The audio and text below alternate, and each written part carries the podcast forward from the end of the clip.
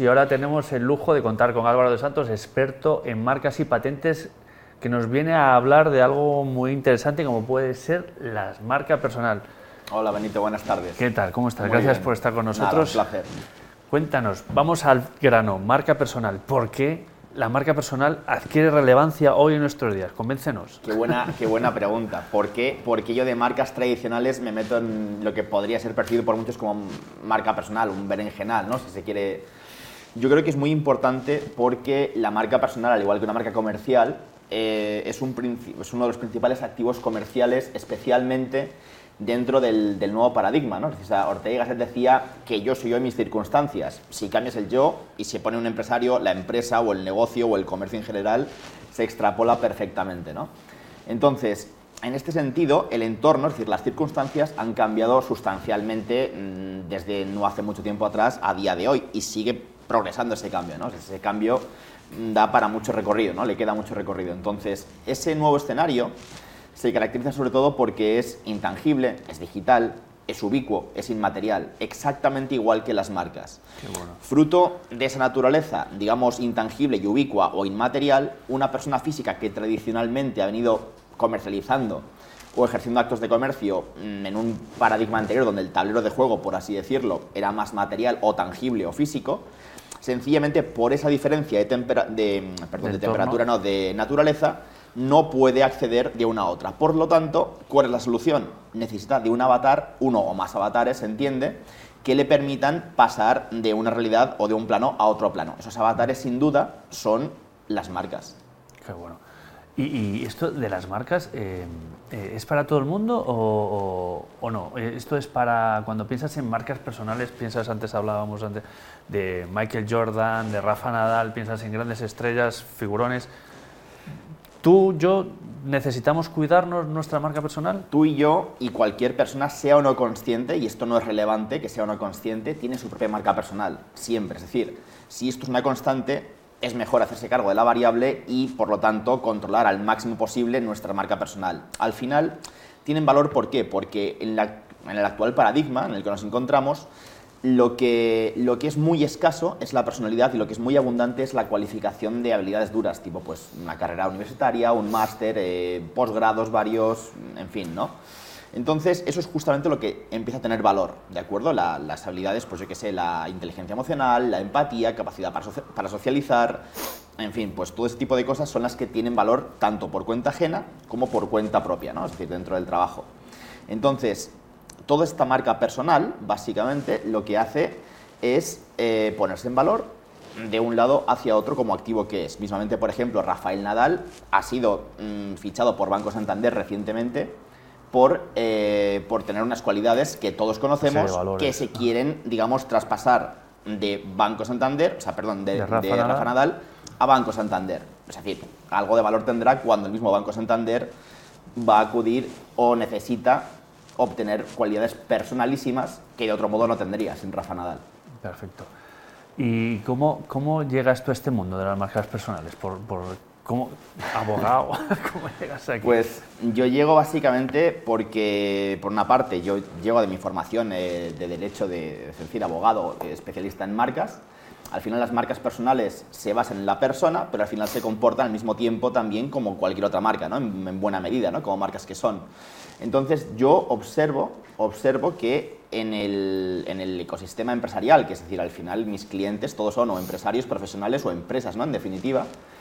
Y yo observo que hay, mm, en fin, factores muy esenciales que están cambiando. Entre ellos, pues son, es la personalidad. Es decir, eh, una marca al final personal se basa en la persona. Toda persona es única, irrepetible y genuina y eso tiene muchísimo más valor del que la gente se piensa. Es más, irónicamente, lo que yo percibo es que mucha gente intenta adaptarse a, a unos cánones eh, marcados por las habilidades duras, que en buena parte están obsoletos, descuidando o mutilando su propia originalidad o carácter genuino como seres humanos. Entonces se queda descompensado, ¿no? Y por eso como uno es abundante y otro es escaso, uno es valioso y otro es eh, menos valioso.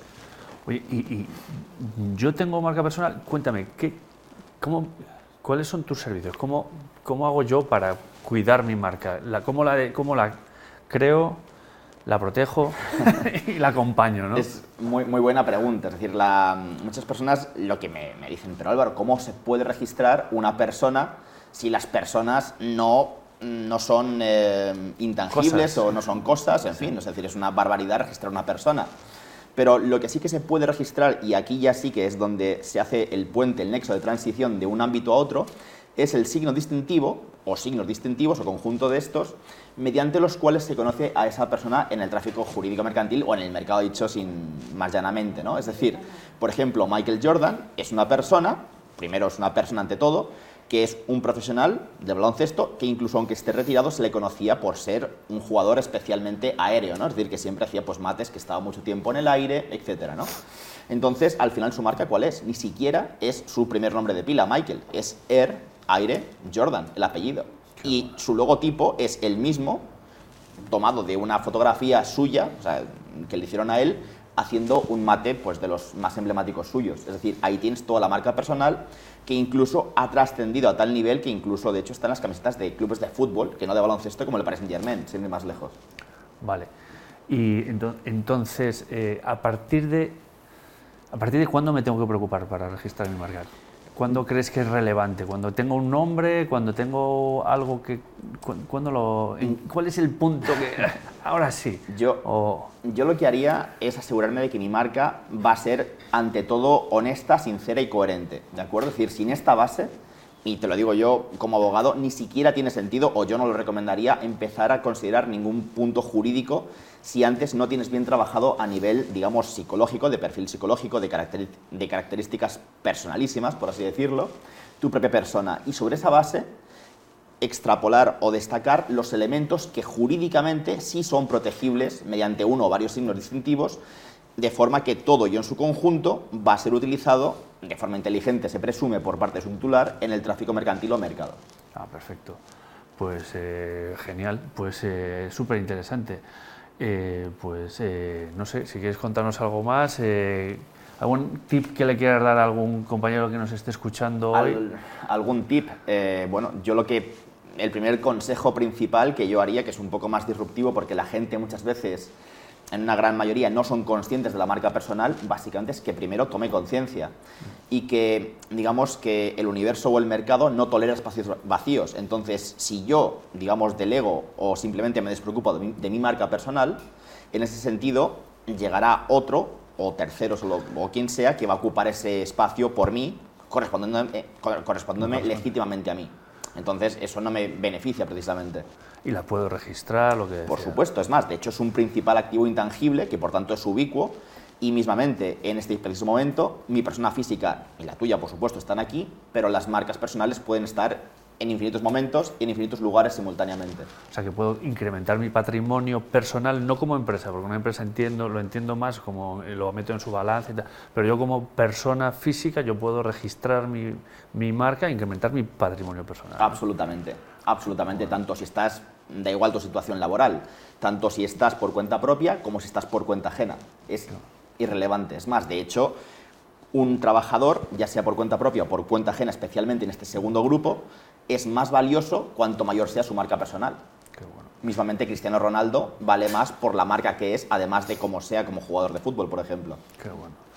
Bueno, pues oye, Álvaro, mil gracias por estar, por haber venido hoy con nosotros creo que es eh, lo súper relevante en nuestros días, súper interesante y, ah, y, creo que os habréis pillado eh, el tema, ¿no? Si tenéis algo de notoriedad, id pensando, lo digo bien, id pensando eh, en hablar con Álvaro, que os puede orientar en este mundo tan complicado que añade complicaciones adicionales.